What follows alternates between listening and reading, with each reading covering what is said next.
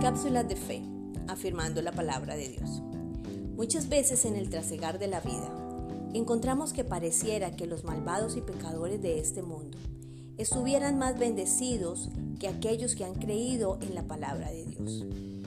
Quizás sus riquezas y su abundancia económica es mayor a la que posiblemente quisiéramos tener. Pero preguntémonos, ¿son la provisión y la estabilidad económica la única bendición de Dios? De ninguna manera. Las bendiciones de Dios suplen cada una de las áreas de nuestra vida. Más que el dinero, tu vida, tu familia, el alimento, el calzado, los amigos, las relaciones en la vida son un regalo del Señor que nos deben llevar a la gratitud.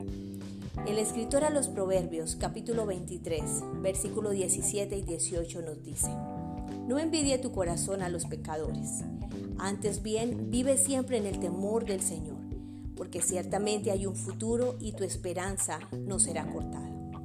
Cuando en nuestro corazón ponemos la mirada en aquellas cosas que no tenemos, viene la desdicha y la frustración, la ansiedad, lo cual no nos permite disfrutar y complacernos en lo que tenemos.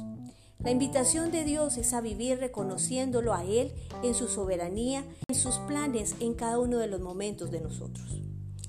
Mis amados hermanos, no olvidemos que Dios nos ofrece sus bendiciones para disfrutarlas aquí en la tierra, pero también esperamos una vida eterna con el Señor. Cuando nuestra fe y nuestra confianza está en el Señor, nada nos puede quitar las bendiciones que ya hemos recibido. Alegrémonos pues en Dios y esperemos sus promesas confiadamente. Feliz viernes y feliz fin de semana. Ministerio Casa del Padre.